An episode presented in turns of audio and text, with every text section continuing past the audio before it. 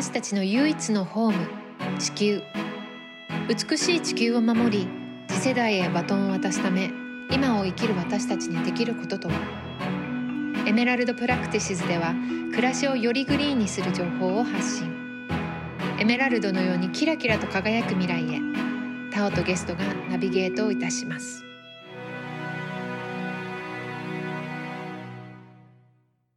今日は今年2020年最後のポッドキャストをなんと初同じ部屋で撮っております。今日のゲストはエリさんです。エリさん私どうやって紹介したらいいんだっけ？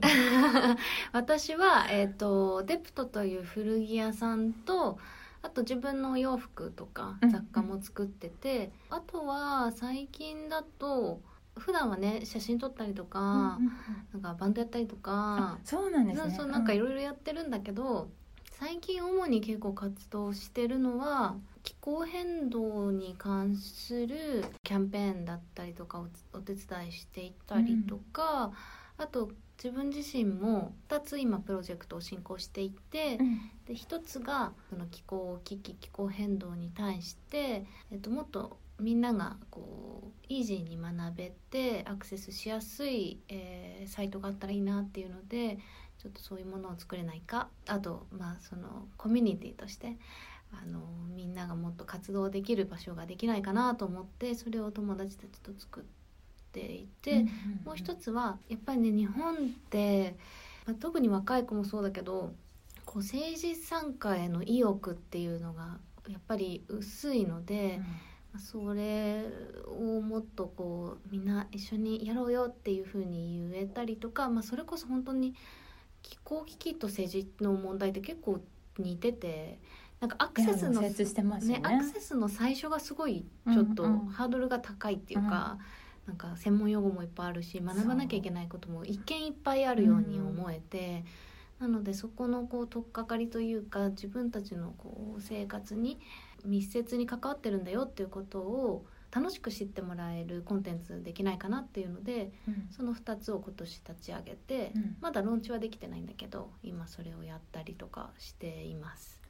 もうあの自己紹介っていうかやってる活動で40分くらいいけいけちゃう。感じのボリュームですけど。最初始められた時は、古着屋さん。うん、うん、えっ、ー、とね、うん、一番最初は父がね古着屋さんなんですよ、私、ね古着屋に生まれたからって言って古いものが好きっていうのもそうなるんだなと思って。そうならない可能性もねあったんだけど、やっぱり古いものが好きで、うんうん、でまあ自分でヨーロッパとか行って飲みの市で集めてきたものだったり、うん、あの生地だったりとかそういうものがあって、それをパートナーの人と一点物の洋服作るっていうのが一番最初。えー、でその後に、えーと、既製服をやり始めて、で、えーと、その時はまだ父がデプトという古着屋さんをやってたのね。うんうん、で2011年にリタイアするって言って、うん、で私その時ねなんかね継ぎたかったんだけど私のシチュエーション的にちょっと無理だったの。自分の仕事がすごい忙しかったから、うん、その時にちょっと悔しい思いが少しあって、うん、でその後にちょっと後の話でも出てくると思うんだけど、自分のブランドの規模感をちょっと考え直した時に。あとファッションの在り方についてちょっと疑問があったっていうのもあってあそっかこれだデプトやるタイミングと思っていつかやりたいと思ってたんだけど。あそうだったんですね。じゃあ2015年からデプト。うん、そっかそっかそっか。で今この間もインスタで拝見してたんですけど、うんうん、時折自作のっていうのかな、作品を出されてるっていう店舗でやられるのはいつくらいから始めたんですか？私が二十歳ぐらいの時からその既製服を作り始めて、うん、で一番最初はもう本当にワンシーズンに200型とかデザインしてる時期があってそれはまあ徐々にあの増えていくんだけどその増えていく中で一番最初はねやっぱり自分の欲しいものを作って楽しくてやってたはずだったんだけど、うん、その数がどんどん増えていくうちに、まあ、会社として、まあ、営業がいたりとか、うん、ね、あのマーケティングに対してこう逆算して服を作るようになってきちゃうんだよね。だから予算がこれぐらいあるからそれを振り分けた時にワンピースが何型でパンツが何型でみたいな風になってきてで私もいつの間にかねはいなんか OK じゃあスカートねじゃあこの生地作るからじゃあこっからワンピースとパンツとに分けて作ろうとかいうこうビジネス脳みたいになってきて、うん。でそれをやっていくうちにまあ忙しいよね。一人でデザインうん。半年でそんだけやらなきゃいけなくて、あのもう寝れないぐらい忙しかった時期があって、でその忙しいことは好きなんだけどだんだんいや自分は半年で200枚服買わないよなと思って、うんなんか変だなと思ったの。なるほど。で秋冬春夏っていういわゆるそのファッション業界で決まっているタイミングでコレクション発表してたんだけどなんかそもそもこれ誰決めたんだっけみたいな,、うんなんかいろんなところに疑問を感じるようになっちゃったんだよね。その見込みでこの生地をこれだけ作ったからこれだけ服を作らなきゃいけない、うんじゃあそれはもうその分生産するよね例えば、とかじゃあこの時期までにこれぐらいをその形をやって手違いをやんなきゃいけないとかうん。なんかハーフトゥーがすごい増えてて、うん。でふとなんか変ってなって、うん。こうレールの上をこうじゃなきゃいけないっていうものに対してファッションをやっててなんか自分がやっぱりもともと目指してたというかやりたい気持ちみたいなのとちょっとこう離れてきてたことに気づいて、それでなんか急に辞めるってなってでただこれは多分どの小売の会社さんでもそうだと思うけどこうランニングしてる会社こうお金がね回っている状態で一回急にパツッとうんうん止めるっていうのは、その会社がよっぽど体力あったりとかねすればあれなんだろうけど結構命取りになる、そうですね。決断だから。まあ、私はねあの相当あの大きな決断だったと思うんだけどその時、そのずっと見てくれてた税理士の先生がうん「エリちゃんはねあのエリちゃんの好きなように生きた方がいいのよ」って言ってくれて「うん。なんとかするから」って言って、えー素敵。うん。でさっき言ったみたいにこれから自分がいるそのファッションというものとどう向き合っていったらいいんだろうみたいな中でうん。あそうか。これでデプトを継ぐタイミングが来たんだなと思ってでまあもっともっと、まあ、あのうちの店舗ではね古着扱ってたの。すでに、あのセレクトっていう形で、だけどもう本腰を入れて父親の看板。うん。デプトっていう看板をいただいて、うん。デプトという古着屋をもう一回やろうと、うん。で古着屋としてやっていきたいなって思ったのがうん2015年。だからもう5年も前そのなんかこうおかしいなこのファッションの量産うん。の形ってって思ったのと、今やられてる環境問題の取り組みうのん。目覚めっていうか、そういうもののタイミングってどういうふうに来てたんですか、あのね一番最初に私が環境問題に対してすごい、あこれはきちんと取り組まなきゃいけないなと思ったのは比較的まあ両親もそういうことにきちんと考えるタイプの,、うん。あの両親だったっていうのもあるけどアルゴアさんの「不都合な真実」を読んで、うん出版された時に読んであこれはまずいなと思って自分の生活レベルであのいろんなことを気をつけたりとかはし始めていたんだけど。それがなんかそのビジネスにその時もね反映させたいと思ってうん。当時いろいろやったんだけど今よりそういうことが論じられてなかったから、まだまだねその工場さんに掛け合ったりだとか、うん。新しい素材を探した例えばプラスチックに変わる素材を探したりとかしても、流通はもうもっとより、うん。開発もまだっていう状態だったからす,、ごい心が折れちゃったことがあって。で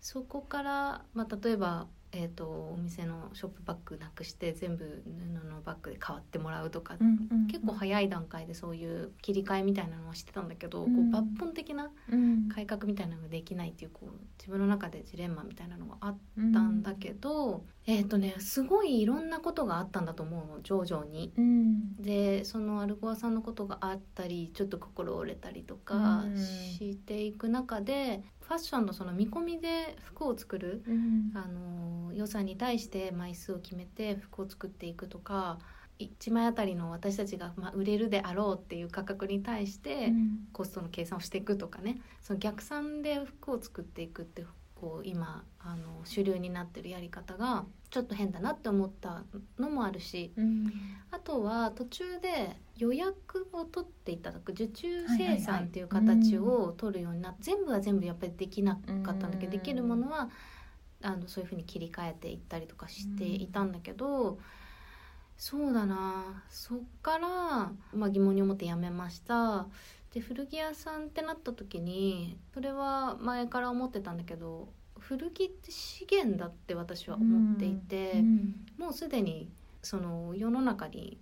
すっごいいっぱいのねお洋服があって、素敵なうね、ん、あのそうそう本当にうん。昔の服もすごい素敵だし、うん。だこれ以上単純にこれ以上そんな服いるかなって、本当に思いますよね、うん。思思っちゃって、だから私はその服を循環させるっていう役目が向いてるのかもしれない。とか今やりたいことなのかもしれないっていうふうに思ったんだよね。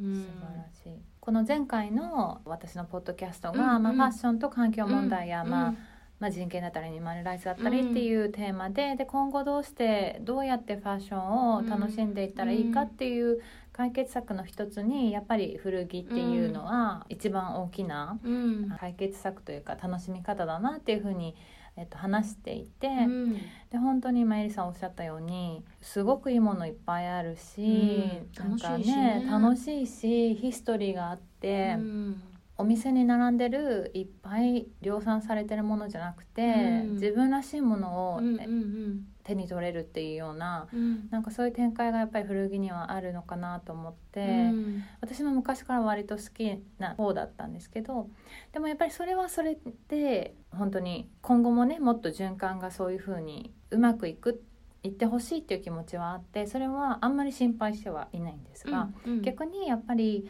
物を作るっていう楽しみだったりとか、エリさんみたいな方を憧れて自分もものづくりになりたい、うん。クリエイターになりたいデザイナーになりたいとかって思ってる方に対して今この危機的状況の中、うん。どういうふうな希望を与えられるのかとか、自自分がやっぱりそのアートとかカルチャーとかそういうファッションとかに関わってるものとして全否定をしたくない時うん。にどういうふうな決断というか譲歩なのかそれともうん。なんだろうなバッチリこれが答えだっていうものがうん。見えてくるものなのかその辺をちょっとねどうお考えか聞きたいなと思っていて。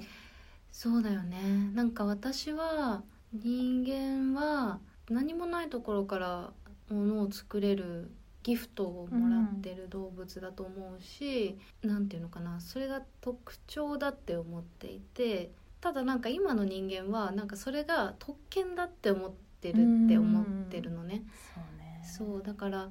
ただその才能には変わりがなくてそれをどう使うかその才能だと思うん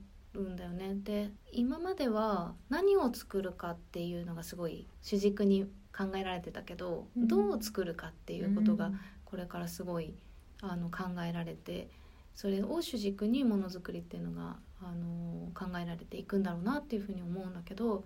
私自身はファッションだけじゃなくて人間が何かを作り出す工程でうん。今の気候変動だったりだとかが引き起こされていてうんなんかさもその何かを作ることが悪だ全てが悪だっていうふうにこう見えがちうん。になっているけど、うん。ただ単にやり方が間違っていたと思っていて、うん。あのきちんと共存できる方法っていうのは必ずあると思うし、このいただいたそのギフトを私たちは生かしてうん。作る、何かをこうクリエイトして何かを生み出すっていうことは諦めちゃいけないと思っているのね。うん。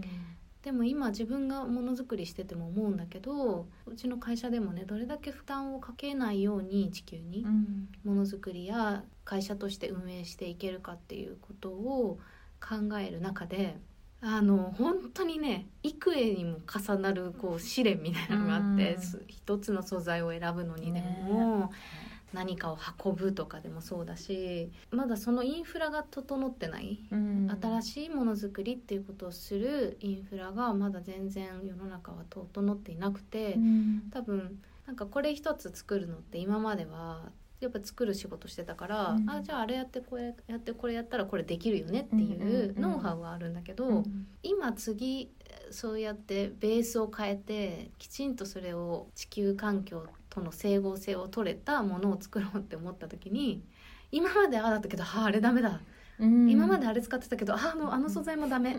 でこれあこれはいいよね。あでもそっかこれ海外から来るんだ。嫌だなとか。なんかもう本当に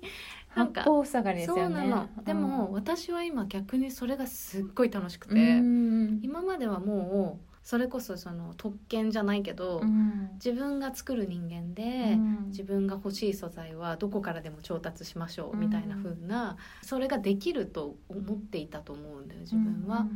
で結局その自分の内側から出るこういうものがあったらいいなみたいな自分のそのいわゆるエゴを形にするっていううんうん仕事をしていてだから何でもできてたんだよね。うん。で自分の中から出てくるものがなくなったらなんか作る目的みたいなのがない状態っていうか、うん。で私ももうこの仕事がある程度長くなってきた時に今その自分が欲しいなって思った時にものを作ろうっていうスタンスで作ってるんだけどそれでもねだんだんなんかね減ってくるんだよね。作りたいもの。ああ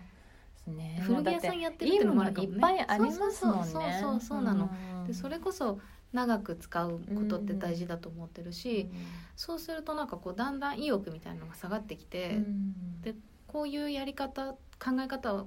チェンジする前は、うん少しねなんかねこの仕事に対してモチベーションが下がってたし、うんこれからどうしていこうかなっていうふうに結構悩んでたんだよね、うん。人生をどういうふうにうん。自分がクリエイトしていこうかっていうみたいな。でもあそうか今私がすごく興味のある地球がどうなっていってしまうのかっていうことに対して、うん。そのそれに対してその整合性をが取れたものづくりっていうふうに考えた時に、うん。めっちゃさっき言ったみたいに試練がいっぱいあって、うん。でもそれをかいくぐってでも作りたいものがこの先にあっうん。うん。でプラスその今までだったらあじゃあこれやってこれやってこれ使ってこれってのキーツで、うん。じゃあそれでいこうみたいな感じでできてたのが、もうなんかこう険しい中こうやってうん行って、やっとそれを作れるみたいなその今までそうそう、うん。得られなかった充足感みたいなのがあって、今もねあの私自身手探りなうん。中にいると思うんだけどやっぱり楽しいっていうのはすごい大事だなと思ったし、そこにきちんとその自分以外の、まあ、もちろんお客様のことも考えてるしその先のことも考えてものづくりをするっていうことはあ悪いことじゃないかもしれないっていうふうに思えたのがすごく自分の中で大きくてだからこれからその若い子たちでもものづくりをしたりだとか何かこう自分でクリエーションしていきたいって思った時に諦めなくて全然いいし、うん。ね、私はその今までやってきたこう慣れ親しんでいた方法からこう抜け出す作業があるけど、うん。みんなは新しいところから始められるし、私がかつて心折れた時よりは、うん。いろんなチョイスが、確かに。うん。あるし、それこそ新しくみんなが作り出していくものだとか、うん。その工程であの見直されること、うん。っていうのがすごくいっぱいあると思うから、うん。逆に私今よりも若い子たちの方がある意味じ自由にというか、んちゃんとものづくりが作れる時代が来るんじゃないかなっていうふうには思います。うん。うん。前回のねポッドキャストでもちらっとお話しさせてもらって、うちの夫が今新しいアウターウェアブランドを、すごい素敵だよえね。ーありがとうございます。すごい可愛いやでいと思って。も本当に私いまだにちょっとコントラディクションがあって自分の中で、うんうんうんうん。そのやっぱり環境問題やっていく中でやっぱ今ものを作るこれから作るってことによほどの自信だったりとか、ね。自分の信念がないとねうん。突き進めないなと思ってで私がいろいろ素材のこととか、うん。まあ、動物性のものとかうん。いろんなことで口を出してしまって、うん。彼の多分つけたい価格じゃないものにな、出来上がってしまったのね。でうん多分エリさんもそういう試練にうん。ぶち当たったかもしれないんだけど、うん。そういうリサイクルマテリアルとかうん。環境にいいものとかうん。オーガニックなものって単純に高い、うん。でそこにどうやったらこれから作っていく人でも、うん。今まで作っていた人たちがそっちにシフトしていくんでもどうやったらそこがマッチしていくか、うん意味がちゃんとなされて、うんお金をいただくってことうにん。成立するかっていうことが、うん今すごいチャレンジかなと思っていて、うん。でそれやっぱりファストファッションとかがあると、うん。安くね手に入るものがあるから、うん。これだけやっぱりこだわってるけど、これを買ってくれるそういうファイナンシャルステータスの人たちがどれくらいいるのかっていう、まああんまりねその景気もすごくいいわけじゃない中で、うんこれをどうしてもみんなに買ってほしいっていうそのなんか気持ちを押し付けるような感覚になってしまう時もあって、うん。で本当に自分がいいなと思ったものを出してはいるけどもやっぱり高すぎて売れないってなってしまうと自己満でしかないのかなって思って、うん。その辺どう落とし込んでます？あのね私は今、結構耐えるそういう人たちが耐える時期だって思ってるんだけど、でもすごい私はどっちかっていうとポジティブに考えていてファストファッションがこう台頭してきた時に、当時反動が来るなと思ったのね。うんで今まさにねそうやっていろんな歪みがうん。ね、もその実験とかそういう環境汚染とかそういうこともそうだけど、あとやっぱり人のマインドを変えちゃったっていう、うん。なんかそういう歪みが来てるけど逆にあれに価値がないっていうことを気づき始めた人っていうのも一定数増えてきていると思っていて、でそれに対してのそのアンチテーゼというかあの作り手もね例えばタオちゃんの旦那さんやタオちゃんもそうだし私もそうなのかもしれないけどいやいや違うよねうん。っていう自分が本当に欲しいものをきちんと作って皆様にお見せするっていうことがしたいっていうふうに思ってでそうなるとさやっぱりどうしてもついて回るのがさっきのコストの問題だったりとか、じゃあでもそれを売らないとうん。次の制作ができないじゃない、うん。私たちって。そこをきちんとそのどうやって折り合いをつけていくかっていうのはあのそれぞれに課題としてはあると思うんだけど今こうやって頑張っている人たちの姿が次の世界を作ってるって私すごい思ってて、うん。素晴らしい。それを例えばそのタオちゃんの旦那さんのブランド私もすごいすごい素敵って思って見てたんだけど、私や私以外の人が見た時に、あ買えないけどね例えば。私にはちょっと買えないけど、そうかこういうふうにものを作ってこういうふうに見せられて私はこういうふうに思うんだって思う人っていうのがいっぱいいて、それが正しいとかそういうものをいつか欲しいとか思う人たちがじゃあだんだんそういう安い服に対してどういうふうな視線を投げかけるかとか、じゃあ実際本当にお買い物する時にそれを選ぶようになるかなって。そしたらねだんだんやっぱりね、うん。潮目は変わっていってると思うの。うん。ただ私たち今作ってる人たちは結構大変だと思うのね。辛抱の時って辛抱の時だと思うんだけど、うん。でもここで諦めて中途半端うにん。やってるとそんなにね輝いてこないの、うん。今結構ファッションでもこうエシカルとかなんかエコでとかササステナブルでとか、うん。SDGs に沿ってとかっていうこう文言が、うんまあ良くも悪くも使われてきてしまって、で私も結構そういうブランドをちゃんとチェックはするようにしてて、いやそれこそどういう素材使ってるんだろうとか、うん。どういう取り組みをしてるんだろうって見るんだけど、うん。ポリなんだ。えサイポリなの？あうん。サイポリでもないの？えどういうこと？みたいな。結構こう混乱すうるん。あのことが結構あって、例えば最近ね大きな日本の生地店っていうのがあるの、うん素材店みたいなのがあって。でそれは年に1回なんだけど、うん。去年と比べて今年すっごくてあのエコマークっていうのがオリジナルでついててその SDGs に沿ったものっていうのはうんそれをこうつけられるの。そうバッジみたいなのつけられるの。で私は比較的それを探して全部見たんだけどなんでこのマークついてると思う？みたいなうちの子に。うん。これただのここえちょっと聞いてみようみたいな。まあ土に帰るっちゃ帰るみたいな。だけどさ今すごいコットンってね問題になってるでしょ？ね。でもなんでついてんだろうと思ってうん。でウールとかうん。そのコットンとかっていうそのなんかどっちかベージュっぽいなんかラックがあって色がついてない、きなりっぽい。私たちがなんか昔から慣れ親しんでいるなんかこう地球に優しそうな色みたいなのがついてるんだけど「すいません」とか言って「うんこれなんでこのマークついてるんですか?」って聞いたら「あまあ天然素材なんで」みたいな。で広い広い。でもなんか今例えば私だったら、うん。今まで、えー、と何気なく使っていた、まあ、ウールだったりだとか動物性の素材っていうのを、こう極力使いたくない。うん。で使うんだったらこう再生されてるものを使いたいってなった時に、それを探すのすごい大変だし、うん。コットンもバージンコットンではなくて、うん。まあ、オーガニックでフェアトレードだったりとかなんかそのもともとよくある素材でもさらにこう奥にもっと欲しいものがあって、それを探しに来てるのに、うん。なんかもうコットンだけでなんかそのマークついちゃうみたいな、うん。ウールただのウールでついちゃうみたいなレベルだそれからは意味ないかもな。そうなの。でもでも去年よりすごいそういう、そのうん。それがビジネスになるって思ってもらうのもすごい大事なことだからそうですね。だからそういうその企業側がこれがビジネスになるよっていうふうに思ってもらうことと、まあ、ちょっと話それてしまったけど私たちが作っているものに対して欲しいなって思ったりとか、うん。買えないけど素敵だなって思ってもらうとかこういろんな多角攻めみたいなのが多分今うんあって。うんうんだからその今すごい過渡期だって私も思って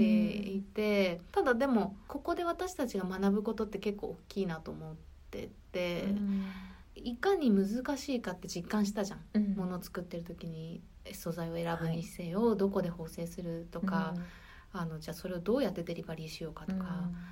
それをこうストラグルしてる内容がうん。すごい大変であればあるほど、うん。解決策をこう見つけようとするっていうか、うん。今までなんかそれを怠ってきたかうらさ、ん今この問題が山積してる中で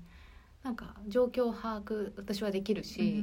あじゃあでもこれこうしたらいいじゃん。うん。サプライチェーンこうしたらいいじゃんとか、うん。なんかアイディアが出るから、うん。今すごい大変だけどどうと同時に私はすごい楽しい面白いって思ってて、うん。うんなんか今ないものも例えば私たちも本当にファスナーからうん。ボタンから全部をなるべくそうそううん。本当難しい。なるべくリサイクルなのか天然素材なのかって本当のそのい本当の意味のって言ったらおかしいけども今日使ってねいろいろ探してた時に「ないですか?」って投げることが増えてきたら作り手さんもあ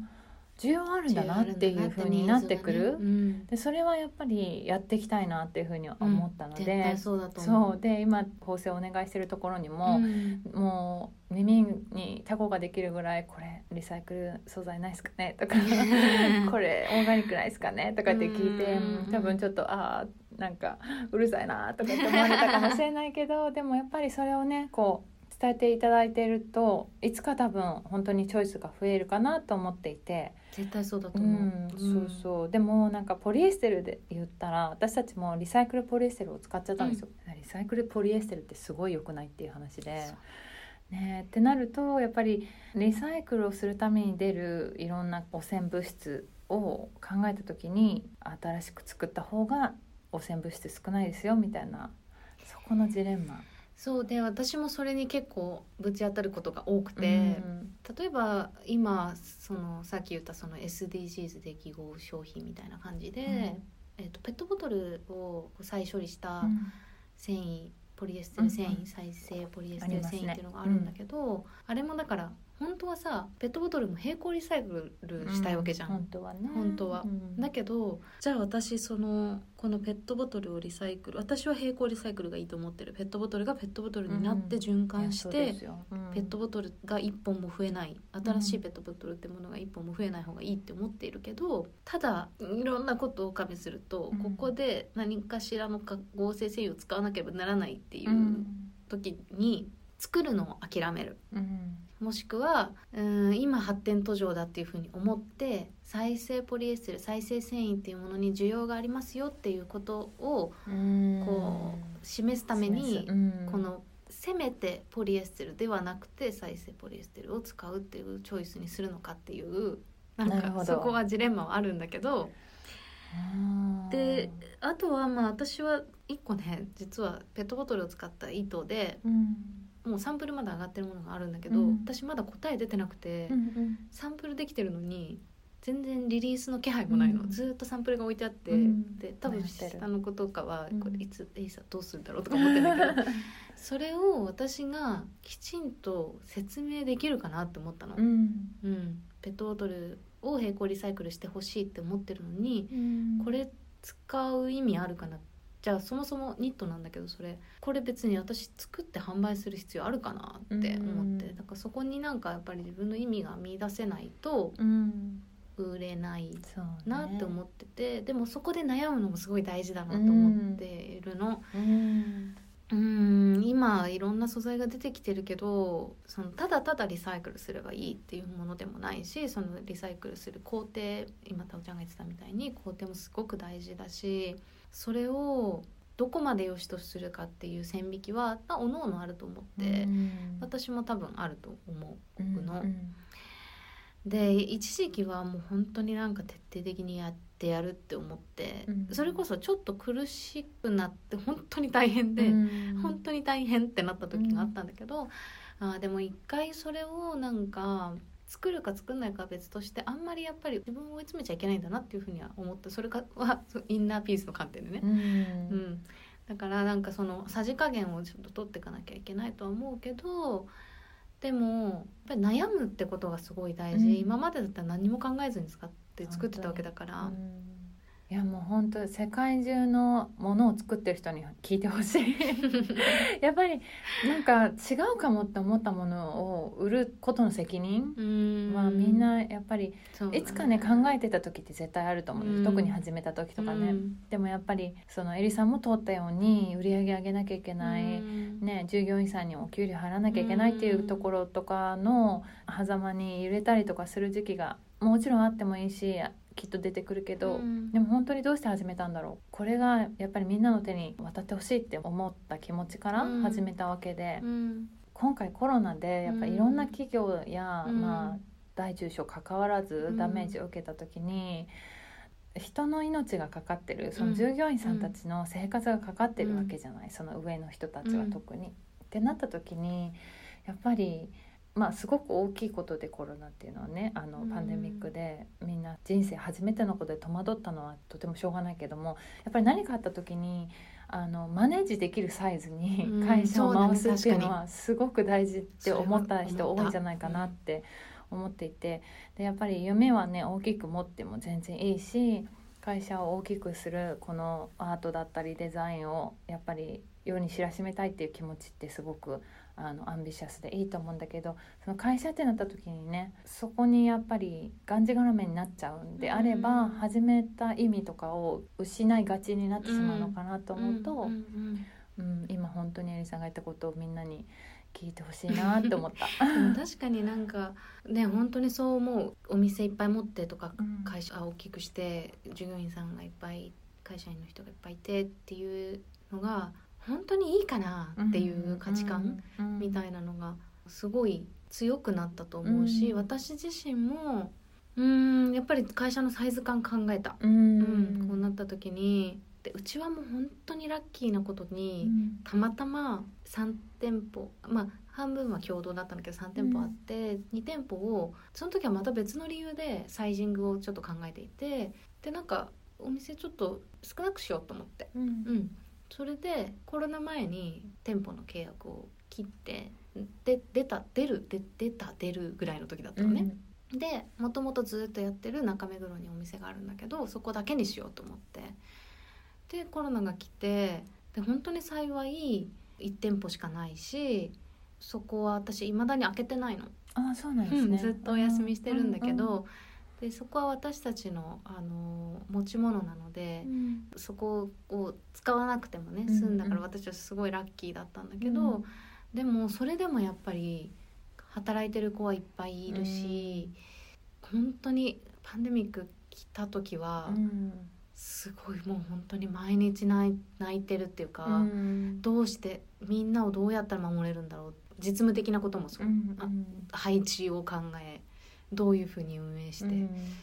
えー、と仕入れはどうするんだろうとか。うんもう本当毎日でも私はこう冷静でいなきゃいけないとう思って、ん。だから会社にいる時はいつもの私、うん。だけどもう行き帰りの時とかも本当に運転してたら泣いちゃうみたいなぐらい不安定で、でも私多分その時ちょっとちらっとうん。拝見してたのがそれこそ由美子さんとねあのインスタライブとかやられてて本当にそのまさにコロナでみんな自粛ってなってお店閉めるか閉めないか、うん。うん。でそこの責任だったりとか覚悟だったりっていうのがやっぱりそうんそれぞれ違ってみたいな。でたまたま多分エリさん具合が悪くて風邪かなんかひいてて、それでもやっぱそっから今ねエリさんと私がニューヨークの時代にすごいお世話になった、うん。もう本当にシスターフットのなんていうの私の教祖みたいな 人人物がいて由美子さんっていうんだけどその二人がね、あの今「もしもし世界」っていう素晴らしいポッドキャストをやってるのでそちらもぜひ聞いてほしいんですけどもぜなんかそういうふうにやっぱりアクションに起こすっていうようなうん。原動力にもなったんだろうなとは思ってうん。拝見してましたあれを。そうあの時もやっぱりいろんな悩んだし、でも自分はうん。自分がやりたいことよりもやっぱり働いてくれてるこのことが一番大事なんだと思ったのあの時に。であの子たちを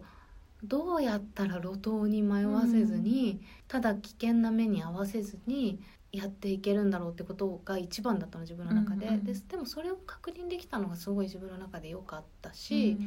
そのためだったら私何でもするって思えたから、なんか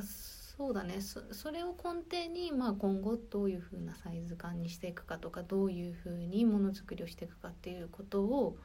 もう一回こう考え直せたから、でそれがなんかあれがなかったら、うん、分かんないけど何を主軸に考えてたか分かんないけど会社をこういうリモデルする時にそれと別なところに重きを置いてたかもしれないけど、うん。このこうコロナが来てあやっぱりこうみんながすごい大事だなと思ってそれを中心にその会社をこう組み立てていくってことを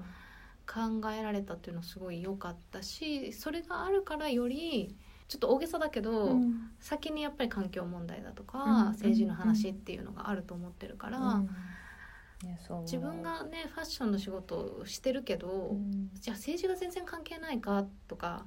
じゃあ環境問題全然関係ないかって言ったら全然そうじゃなくてもう一緒に考えるべきイシューだなっていうふうにもともと思ってるけどよりなんか、うん。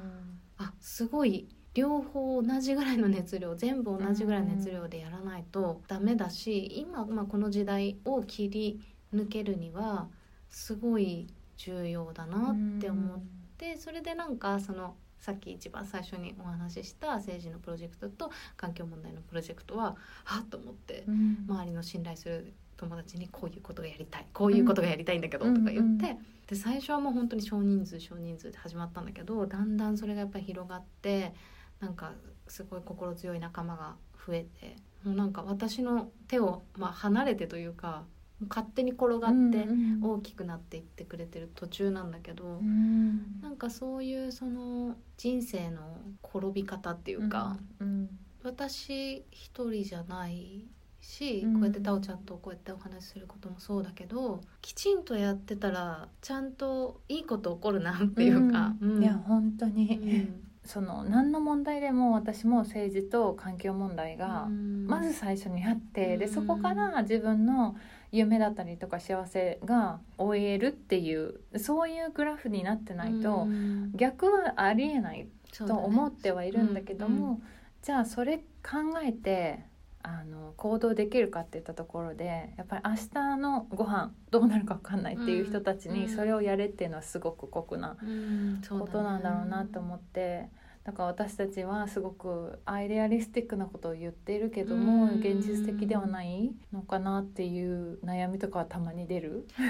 でもこうやってなんか新しいことを私もポッドキャスト今年から始めて、エリさんも始めて、うん。で本当に目覚ましくこう今環境活動をやってて、うん。それはちょっと今そっちの話題に入っていきたいんだけども、やっぱりこういうことがなかったらもしかしたら始めてなかったっていうのは本当にあると思うから、うん。もうみんなにやっぱりどうしてもあのお願いしたいのはやっぱりどういう気持ちになったにせよ、うん。この発見とか自分に対してどうやって向き合ったりとか家族に対してどうやって向き合ったりとか、うん。自分の仕事ってなんだろうとか幸せってなんだろうとかって、うん。ちょっとでも考えたことをやっぱり忘れていかないでほしいなっていう今思いがあるんだけども。またじゃあ環境問題の話戻ると、うん。まあエリさんいろんなこと今やられてて、うん。いろんな団体さんとかともね、キャンペーンを一緒にやったりとか本当になんか元気が出る見ていて、本当に、うん、あの励まされてはいるんですけどその中でも私がすごく感銘を受けてるのは、うん。例えば再エネに、うん。再生可能エネルギーにシフトしませんかっていうのをうん。直接電話で連絡したりとか、まあ、電話なのか E メールなのか分かんないけど、うんまあ、学校に母校に連絡したりとか、そういうことをやられているっていうふうに聞いて、うんうん。そのパワーすげえなと思って。もうちょっと下品なこと出ちゃうぐらいもう本当に感服していて それねどういうふうに考えればそういうパワーに行動力としてえーでも単純にせっかちなんだと思うよ。その最短距離で行こうとしてるのかもしれない。まあそれはたまたまあまあでもね結構疑問に思ったら、うん。企業とかにすぐメールうんで聞いたりととか電話したりとか、それ昔から？比較的。そうね学校のこととかは、うん。私は和光学園っていう学校出てるんだけど比較的あのこうプログレッシブな学校だから再エネに変えているであろうと思って、うん。でたまたま私の恩師がね校長をやってたから、うん。すぐ連絡して聞いたりとかして、うんであのー再エネにはまあ変えていってさすがとかいう話をしたんだけど、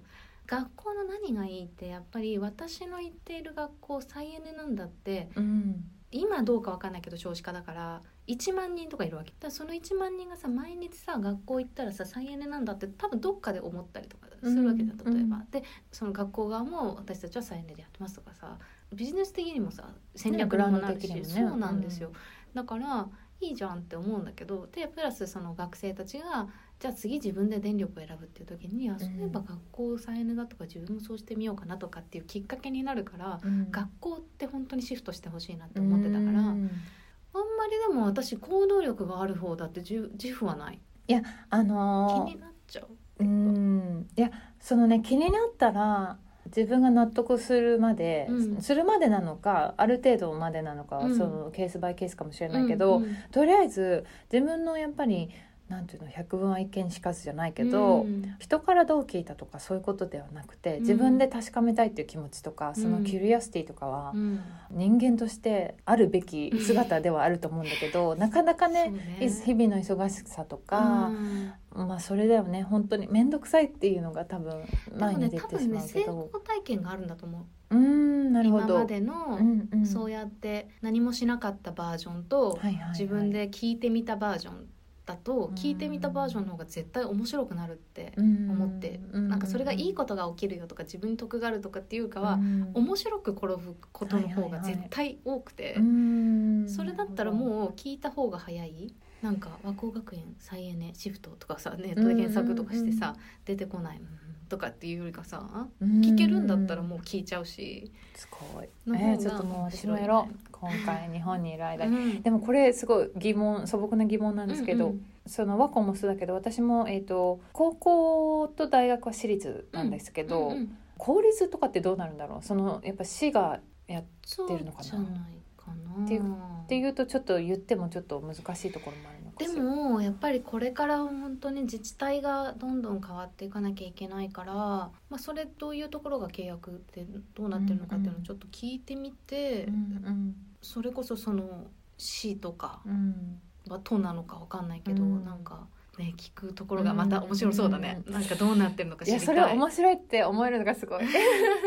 やっぱり億劫っちゃ億劫だからいや私も。うん。だからできなかった場合も面白いと思うなんか世の中の不条理をうん。発表していくかしていかないかっていうのは別の話で、うん。自分がやっぱりその世の中の仕組みとしてどういうふうに成り立ってるのかって負の部分も含めて、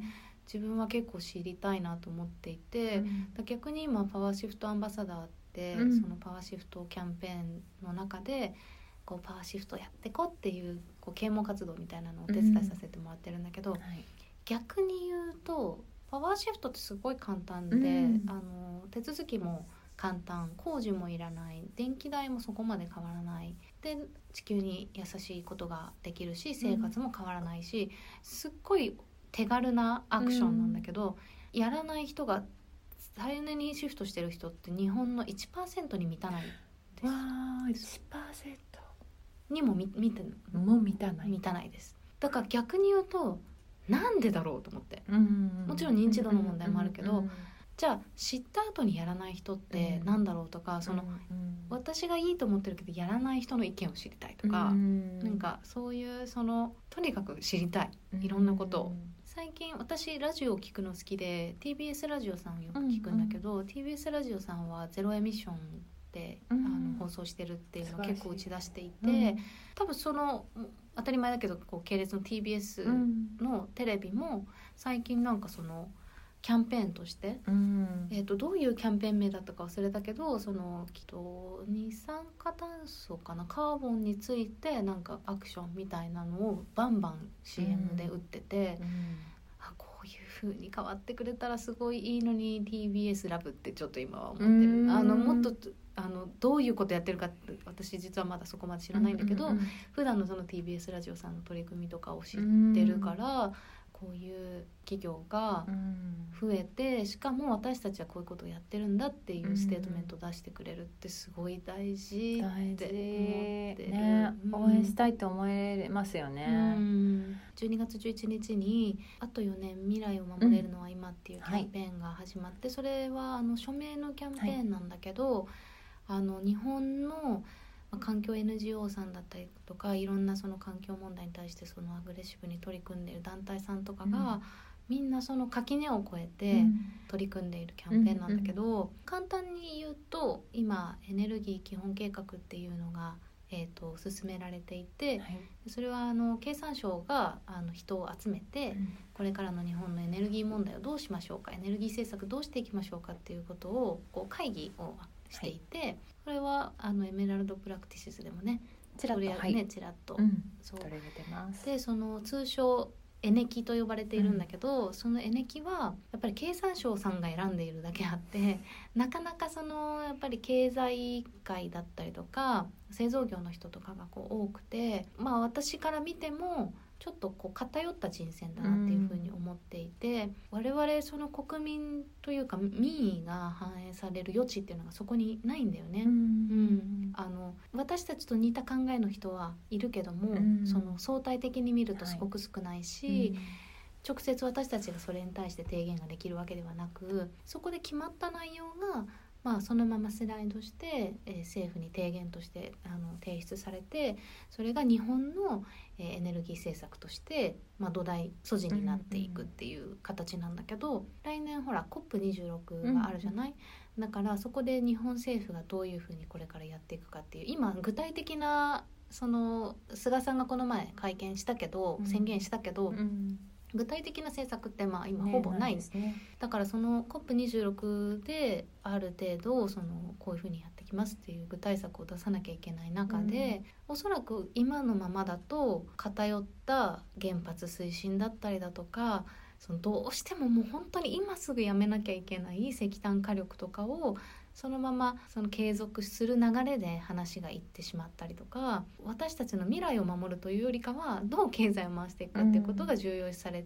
たはい。政策になってしまうんじゃないかっていう危険今がまでもそうだったしこれからもそう。なってしまうと。で今もこの後に及んでそれはないぞっていうのもあって、でなんでその NGO の人たちが垣根を越えてこうやってこう一つにうん。なってるかってそれぐらいやばいっていうことなんだよね。はい。で今しかない。で私たちその佐久間由美子さんもそう入ってもらってタイトルを考えた時に、どうやったら伝わるのかなってこういろいろディスカッションして、うん。でやっぱりこうタイムリミットが近づいているってことはうん伝えたいなっていうことで、うんあと4年っていうものを一番最初につけたんだけど、2050年までにカーボンゼロとか言われると、うん。すっごい先のことに聞こえるけど、うん。それは今言えることを言っているだけで、はい。私たちがやらなきゃいけないいやすっごいいろんなことやって2050年が迎えられるわけであり、うんでもそれをこうまあ適当にやって2040年ぐらいからきっちりやれば みたいな話でもなくて本当に今グッて減らさないとやばいところに今いて、今国連が出しているエミッションギャップレポートうん2019っていうレポートから、まあ、あと4年のうちにぐっと減らさないともう間に合わないっていうことが、まあ、科学的に証明されていると、報告書として出されてるでそれに基づいて私たちはあと4年だっていうふうに言ってるんだけど、今エネキが行われていて COP26 が来年あるっていうことは逆に言うともうこの1年うん。あと4年って言ってるけどあと4年のうちに削減しなきゃいけないんだけど、うんもっともっと言うとこの1年で政策が作られるからこの政策に私たちは民意を反映してください、うん。私たちの未来を守ってくださいっていうふうに声を上げなきゃいけない。はい。でそのためのちょっと長くなっちゃったけど署名運動がうん。始まりました。はい。でこれはもう本当にちょっと本当に1票でも多く集めないとうーんなんか本当になんか手遅れになっちゃうっていうかね。声を上げられるタイミングっていうのがいつ上げてもいいっていうことじゃなくて、やっぱしかるべきタイミングで、しかるべきところにうん。私たちがその声を上げなきゃならないからもうね今。今。今だよね。すそれが。そう。しかも本当に署名活動これ何度も言ってるんですけどされたことない方にとっては何をやっていいのか分かんないっていうかどっからどう始めればいいのか分からないし例えばすごい個人情報を出さなきゃいけないのとかなんか不安なことがあるのかなと思うんだけど今本当に簡単にうん。もうポチッとって感じですよね。もうなんかアマゾンで買い物するより簡単。本当にこれは。本当にってなった時にその本当に1分もしくは1分かからない時間を割くことによって私たちの未来が守られるかもしれないっていうことにやらない理由はないっていう。でもなんかやっぱりさっきの話じゃないけど、うん。そこにやらない人やスルーする人や、興味がない人がい,、いるっていう中でこっちのやり方が悪いのかなとか、すっごい考えるの。いやいやいやいでもやもうすごく優しい言葉で、うん。その今回ウェブサイトとかもすごい素敵なものができてるし、それこそその本文も、うん。普通やっぱりああいうの提言する、あの本文ってすごい難しいんだけど、うん。やっぱりさすがそこはねーねーが書いてるから、うん。こうきちっと要点を押さえつつすごく読みやすい内容にもなってるし、プラスこれってなんかこう特定の政権に対するなんとかとかさ日本の国だけのものとか、大人だけのものとかっていうこうん。う特定の人に対するベネフィットがあるものではなくて、うんみんな日にだから本ね。世界みたいなうん。レベル、まあ、でもそれが逆に大きすぎるのかなとかさもうすっごいいろいろ考えちゃって。確かに感情移入しにくい人もいるのかな、ねえ。誰かがやってくれるって思ってる人が大多数なのは確かだと思う。そうね。うん確かに。自分がやらなくてもっていうことだよね。そうそうそう。でもみんながそう思ってたらっていう話なので、まあ、うん。選挙もそうですけど、そうだねそうそう。なので今日本当にこれ聞き終わったらまだな方はねすぐにあと4年、そうあの URL は、うん。ATO4 数字の 4NEN4 年うん。ドットコムかうん、かわいいねバンビちゃんの写真が出てきま。す。なんかぜひやってほしはいいなと思ってる、ぜひぜひぜひでうん。な。あのもちろんあのこれを聞いてくださる方がうん。一票を投じてくれることごい大事なことだし、プラスここで私が欲を言わせてもらうと、うん。ご家族だったりとか、ご友人だとか自分がもし SNS のアカウントを持ってたら、うんあの何のこうコメントもなくてもいいからもう URL を貼るとかでもいいから、うん。その目に触れさせてくれるっていうことをお願いしたいし、うん。私がやってもなとか私フォロワー少ないしなとかって結構声を耳にしたりするんだけど、うん。あのね本当にそれって関係なくて、うん。もちろんそのインフルエンサーとか呼ばれてる人たちがこう発信することで大きな影響力を持ってたりとかするっていうのはそれはもうまた別の話、うん。うんでもその人たちも国民の力には及ばないから。そうね。そう。でその国民の力っていうのは私やあなたのその一票がうん。作ってる生命体みたいなものだから、うんうん。その自分のこうピースをこの生き物に力を与えてあげるっていう気持ちで、その一票を投じてもらいたいねし、それはすっごいパワーだし、その本当に自分の力をあの過小評価してほしくないっていうのは、いつも思っていて、うん。例えばわかんない。1 million のフォロワーがツイッターやうん。インスタグラムわかんない他のソーシャルメディアにいたとしてこういうのあるんで署名してくださいって言われて何人がいるかってもちろんその確率の問題で多いかもしれないけど、それってすごい不特定多数に投げかけてる言葉で、うん。グッとくるかって言われたらまた違う問題なわけじゃない、でもその自分の家族からそういうこと言われた友達から言われたってなったらやっぱり受ける方ももっと重みあるし、うん。そのパワーって本当に誰にでもあるはずだから、うん。それを忘れないでほしいなと思っているので、うん。あのこの署名の締め切りが1月31日なので、はい。第一次締め切りが。はい、で結構短いんですよ署名を集めるには、通常結構何ヶ月か猶予を持ったりとかするんだけど、いかんせんそのエネルギー基本計画とかに合わせていってる、はい、あのエネキが終わった後にねうん。あの言ってもしょうがないので熱気が起こってる最中に、あ民意がこれだけあるぞ無視できない数、うん。何万署名集めたいかっていうことっていうよりかは、うんその人携わってる人たちがこうここでワーワーって言ってる数がうん。200人。例えばね、うん。200人とかだとさ無視できちゃうじゃん。うんうん。ままあまあ。あマイノリティみたいな、でもその民意として、うん。あこれちょっと無視したら問題になるなぐらいちょっとこう、うん。プレッシャーをかける数にやっぱりならないといけないから、うん。本当にねあの頼むみんな。うん。頼むだな。頼む。これはあのなんだろう。じゃあ皆さんにお願い。クリスマスのメッセージと一緒うに、ん。ねハッピークリスマスメリークリスマスハッピーホリデー何でもいいけどでついでにこれ署名よろしくっていうあの流行りのうん。シーズナルな挨拶に、ねあと4年うんキャンペーン、もうぜひぜひはい皆さん、明けましておめでとう明けましてもねう そう。明けましてにも使えるけどまあ、ん。そうだね。あの忘れないうちにうね。ん、よろしくお願いします。ぜぜひひお願いします。そう。これ私たちのためにではなくてあなたたちのためっていうことでもねあるのでそういうふうに考えてほしい。まだ生まれてない子供や今本当にうん。わ若者？うん。子供キッズや今お腹の中にいる赤ちゃんや、うん。今これから子供を持とうと思っているカップルうん。のためっうん。ていうのは自分はすごい大きくて、うん。あの私自身子供はいないんだけど、うん。あの甥っ子や姪っ子がいるし、うん。そのなんかさ私たちって今年齢が近いじゃない、うんで、まあ、結構いい大人の年齢になってきたけどさ、それでも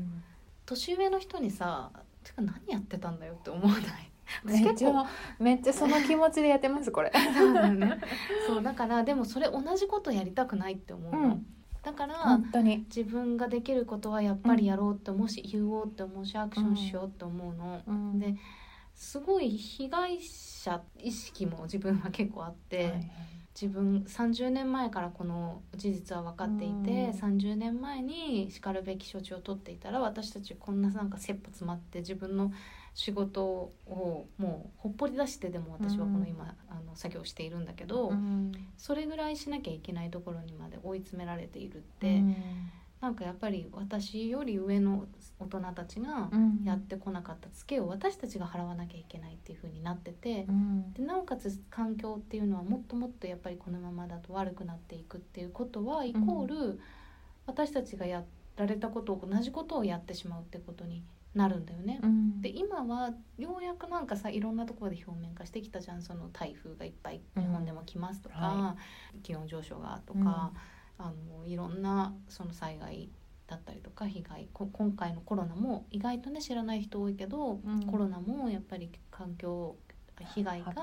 ね。うん、起こってることだし、でなんかこうやって徐々に表面化してるけどもっと悪くなっちゃうから、うん。それを考えたらたった1分の署名で変えられる、まだ余地があるんだよね。うん。でに変えるとね。そう、うん。そうなの。あの私死んじゃうから、うん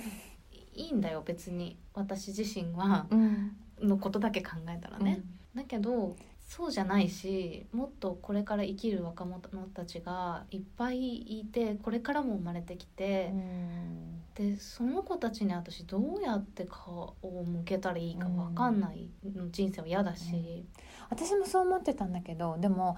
もうもはや私たちもまともに生きれるかわからないっていうところまで来てる私たちまあまあその寿命を全うできるかわからないって40いう。あ確かに本当だね、うん本当にそうなってきてるからなんか今まではやっぱりこう次世代のためにって私も言ってきたけど、うん。いやこれリアルに私のためだわっていうさ。そうだね。そう。ね本当にももちろんかっこいい大人でいたいからよりその次世代のために頑張ってはいるけど、うんでもうん。それもし感情移入しにくいとしたら本当に私たち世代も完全にエフェクトあるしねでもそれがさ分かんないんだよね、何が起こるかが。いやでもさリアルに今回そのマスクをしないと外に出れないじゃない？今ココロナで。でそれはそのウイルスっていうものなんだけどこれがやっぱり気づいてないだけで空気のクオリティっていうのがどんどんどんどん悪くなっている。で、まあ、日本はその中国から PM2.5 が届きますとかって言って大騒ぎしたりとかしたけどもう普通に全体的に空気のクオリティめちゃめちゃ悪くてでアプリとかね使ってる人とかはもしかしてるかもしれないけど今日のエアクオリティはあのポーですみたいなすごくあの乏しいですみたいな気をつけてくださいとか言って普通に毎日そういうのが出る。ねでそうなったらやっぱり将来今はマスクして外だけ出る時にまあこうね気をつけてマスクしてるけどそのうち本当にガスマスクしないと人に会えないとか窓も開けられなくて、ね、窓も開けられないとかもうそんなの生きてるって言えなくない、っていう。いやそれで、うん。私たちはまあこういう活動しててさ、うん。なんとなくさ情報が入ってきたりとかするけどさ、そういう活動してないと、うん。情報入ってこないんだなと思って、何が起こるかっていうことをうん。このままいくと、うん。そその空気の問題だったりじゃあ気温の問題だったりとかじゃあ海面上昇したらどうなるのかとか、このままいったら食料も取れなくなるし水も飲めなくなっちゃうっていう世界が来るっていうことをちょっとなんかねこうリストアップした方がそうね。良いなって思ったの。そうそう。私もなんかよくなんだろう日本はさネガキャンが良くない。ってね、うんうんうん。みんな言って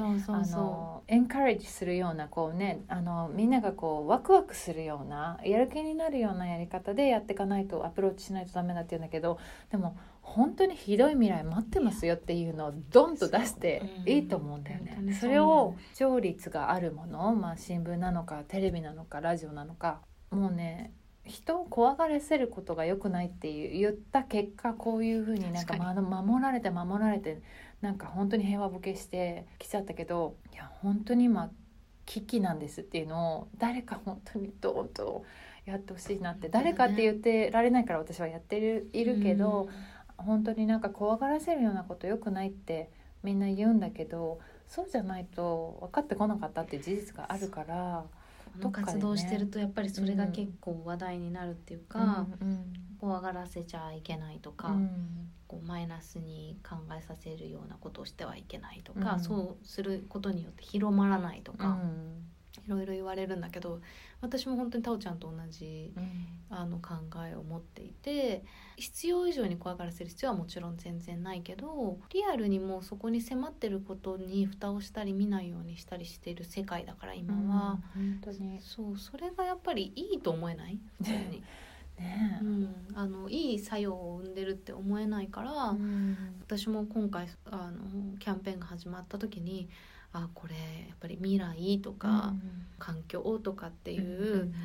ある種聞き慣れた言葉がタイトルに入っていて、うんそれがやっぱりこう右耳から入って左耳から流れてしまうような耳障りになりすぎてないかとかじゃあ具体的に何が起こるかっていうことって伝えられてるかなとか、うんやっぱりこう気温が 2. 2. 点何度で1.5度までにとかさ、うん。そういう数字があったりとかする中で。東京とか大阪はさ海面上昇したらうん。沈むの世界7位とか8位とかだうん、よね、10位以内にね。は入ってそれ百何十カ国ある中の7位とか8位の都市ってそう経済的なダメージも 同じように、うん。あの上位国に入っていて、まあ、経済大国だっていうこととうん。海に囲まれてるってこととかもあり、結構気候危機でこれから状況が悪くなっていく時に打撃を受けるのってアジアが主なんだよね。だからそう考えると欧米の諸国の人たちよりもある意味私たちの方が先うんに先にね。なくなってしまう。沈みますよ、はい、本当に。私は怖がらせます。でもねなんか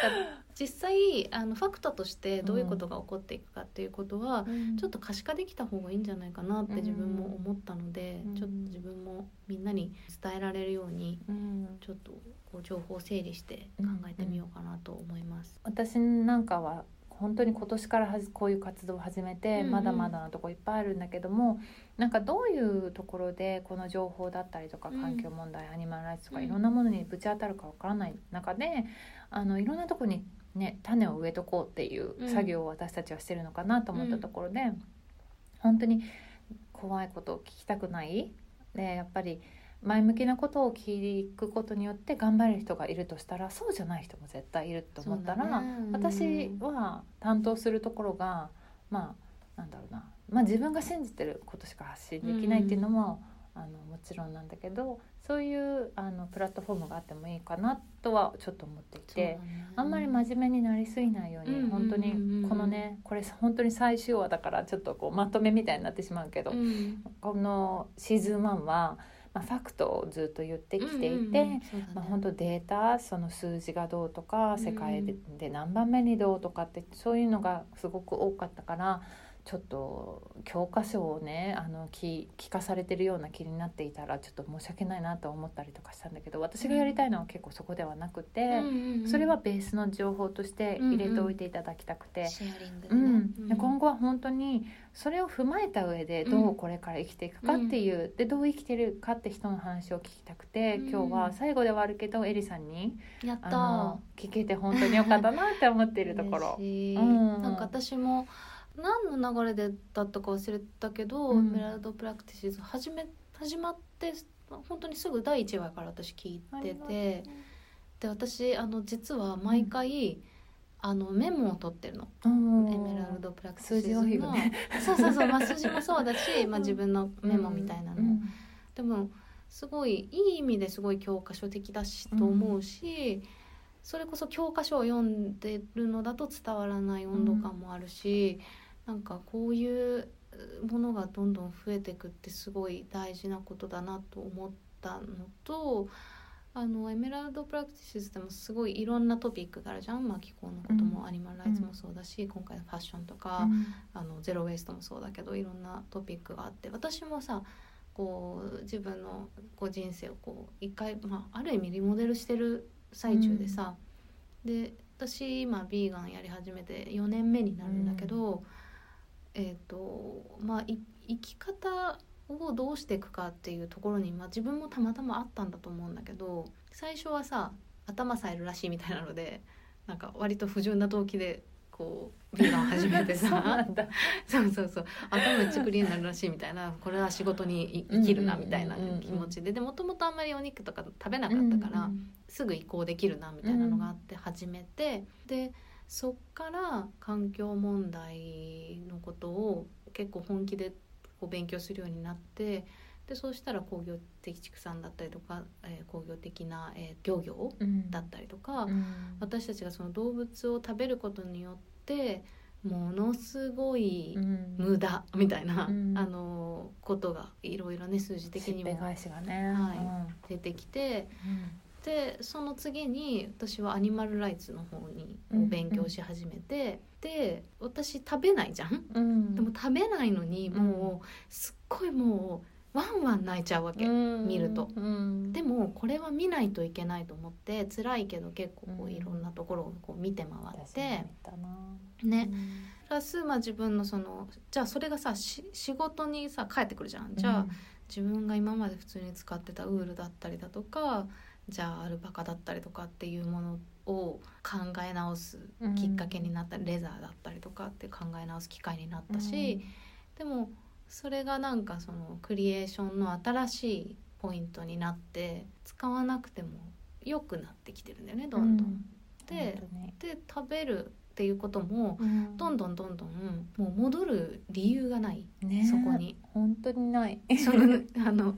ノンベジに行く理由が本当全どんどんなくなってきちゃって、でそれはすごいネガティブな意味とかじゃなくて、やっぱり一番最初の方の話に戻るけどそう整合性が取れてるかどうか、い。自分の生き方が、その誰かに迷惑をかけていないかっていう。のの上でその私っていうそのキャラクターやうん。パーソナリティや自分のもらったギフトを生かせて生きていけるか楽しく生きていけるかっていうところを円滑に進めていくってことを人生の軸に置いた時にいやーなんかこれですよってなったの、うん、頭冴えた。頭冴えた。退職したからだ。でも本当そう、うん、だからなんか知ることはすごく辛いこともあったし、過去を悔やむこともあったしいま、だにこう何ストラグルしてることもあるけど、でもこうやってそのタオちゃんのラジオだったりとかこうやって NGO でみんなとこう働いてる人たちとこう話すようになったり電力会社の人たちだったり、うん、それこそそういう会社の私たちの会社の子たちの意識も変わってきたりとか、うん、周りのみんなが変わってきて友達もどんどん自分もこういうことやりたいんだよねっていうなんか仲間もいっぱいできたし。自分自身がやってるプロジェクトもどんどんどんどん面白くよいい本になってってるし、うんなんかこんな状況下だけどいろんな意味で、うん、だけどすごい今ポジティブだし、うん、きちんと自分で自分の生き方を自分の手で選んで頭で考えて選ぶっていうことがいかに大事かっていうことを身をもって実感してるし、うん、こうやってねタオちゃんとスタジオの中で2人で酒を飲んで話をするとは思わなかったけど。こういうしてく2人を。ねそうそう眺めながら。これがギフトだから、うん、ね、うん、そう。でここでなんかちょっとメイクセンスするかわからないんだけど、うん、なんかもしかして聞いてる人の中で特にエリさん今すごく自分のなんだろうお話しするのもすごく上手だしやっぱりもともと私あんまり好きな言葉じゃないけど意識高い系とかさ、うん、すごくその、まあ、頭が良くてスマートでこうそういうことをケアできる人に生まれたんでしょっていうかそういうタイプなんでしょって思って自分はやっぱ違うしって凡人だしって思う人がもしいたとしたらね今日私今日本にせっかく帰ってきているってことですごい前から取ってみたかった演技のクラスをある先生から取っていてその演技のクラスのプログラムの中で動物を観察しろっていうふうに言われたの。でそれ YouTube とかでいいですか？って言ったら「いや生で見て」って言われて「うん、あ言ってなかったんですけど私ビーガンで動物園とかサポートしてないんですよ」って言ったら「ああ」みたいな「そっかでもまあ動き方とかそういうのは YouTube であの見られるかもしれないけどやっぱり実際同じなんていうの空気のうん、あの場所にいて、うん、そのエネルギーとかをやっぱり感じ取ってほしいから、まあ、できたらね行ってほしいかなみたいな風に言われて今日行ってきたの、えー、すっごい悩んで、うん、すっごい悩んだけどもうそもうそこまでもう本当にその駅まで降り立って悩んだんだけど、行ったんだよね。もう踏み込んで最初に出てきた檻見た瞬間にわーみたいな、そうだよね。泣いてしまって、うん、あ私やっぱりダメだと思いながらもでもせっかく来たしと思ってちょっと回ったんだけど、うんうん、なんて言うんだろうな。あそこに閉じ込められてる動物たちってあのもう普通の状態ではないからじゃあ野生のそのワイルドな例えば、うんうんかんないけど象とかライオンとか、猿とかさそういうものを観察しろっていうのとちょっとなんかズレが出てきてないかなって私もちょっと疑問でこれはちょっとまた来週その演技の先生に会った時に話さなきゃなって思ってはいるんだけど、うん、何が言いたいかっていうと私すごい動物園とか好きな人だったの。うん。本当に最近まで、うん、ね動物好きと思ってあ水族館好きと思って言ってたんだけどやっぱりその真実を知ることによってガラッとその視点が変わって受け付けなくなったんだよね。で勇気を振り絞っていったのに涙が溢れるぐらい何かを訴えかけるものが感じ取れるようになったっていうのって分かんない。勘違いかもしれないけどね。でもそれが先天的にあるとか常にそういう人だったからとかではなくてやっぱり知ることによってそっちに思考がいくっていうのは誰にでもあり得ること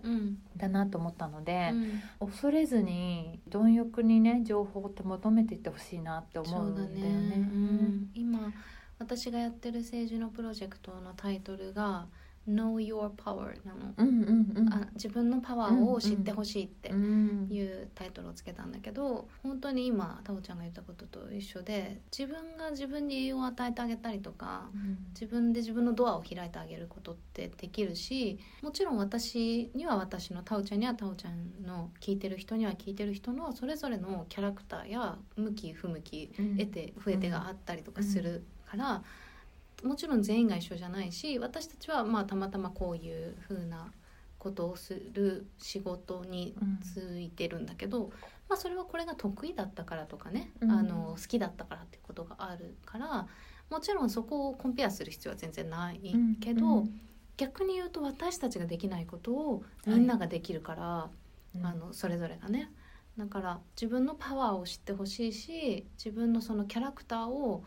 こうアクセプトしてあげるっていうかそれがもう全て。うんあのうんそれ以上でも以下でもなくて誰かとコンペアした時に自分が何かが劣ってるとかこれをこうしたらもっと飛躍的にこうだっていうじゃなくても自分はもう自分でそのやっぱり自分の中をこう活性化していくっていうことの作業をすることで全然さっき言ってたみたいに見えてなかったことが見えたりとかうん。なんか今までこうやって触ってたの何も感じなかったのに触ったら感じるようになったとか、なんか全然美味しくないって思ってたものが美味しくなるとか、うん。わかんないけど新しい未知との遭遇みたいなのもあるし、変わっていけるから。う。ん。うん。例えば視覚はさ悪いよりいい方がいいじゃん。うん。聴覚とか嗅覚とか味覚とかも悪いよりいい方がいいじゃん、うん。ってなったらやっぱり感覚いい方がいいよね。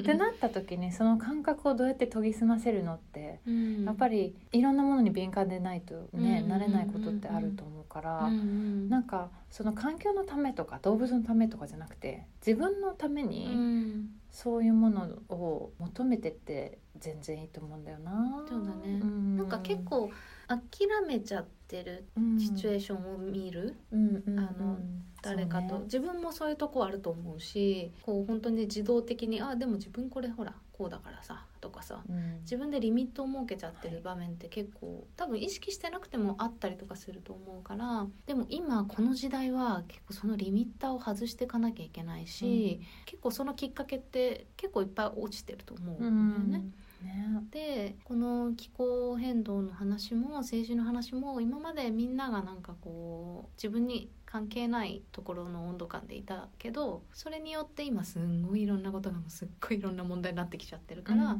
みんながなんかちょっとこうガチャッとこう鍵を開けてその政治とか環境問題とかどっか絶対自分がこうトリガーになるところがあるから、まあ、一回ねうん。ちょっと知ってもらうとかちょっと覗いてもらうっていうだけでもいいから。うんなんかその自分が環境を変えようとか政治を変えようってことよりも自分が変わるきっかけを探しに来てほしい。そうね、うん。本当に魅力的な自分になるためのうん。エクササイズみたいな感じでね、うん。うん。セルフラブとかこういろんなものの一環としてうん。なんか自分に知識を与えてあげる情報を与えてあげるっていうのはすごいヘルシーなことうん。だと思います。知って損ないしね、うん。で知って楽しかったらうん、もう自分で勝手に行くから、ね。うん、それで興味なかったらしょうがないけどでもあるから絶対。ありますね。うん、ちょっとねオフレコでいろいろ話したいこともあったりとかして 時間的に。確かに じゃあ今回はこの辺でエリさん、はい本当にありがとうございました。ありがとう楽しかったね。えっ、とじゃあまたいつか違う回でもしくは違うところでうんねコラボできたら嬉しいなと思います。もじゃあ皆さんいい年をそしてあと4年キャンペーンよろしくお願いします。よろしくお願いします。失礼します。エメラルドプラクティシズでは Twitter や Instagram などでも随時情報をアップしているのでそちらのフォローもよろしくお願いいたします。それではまた次回。監修協力はオノリリアン。音楽はジェームス・マレンがお届けいたしました。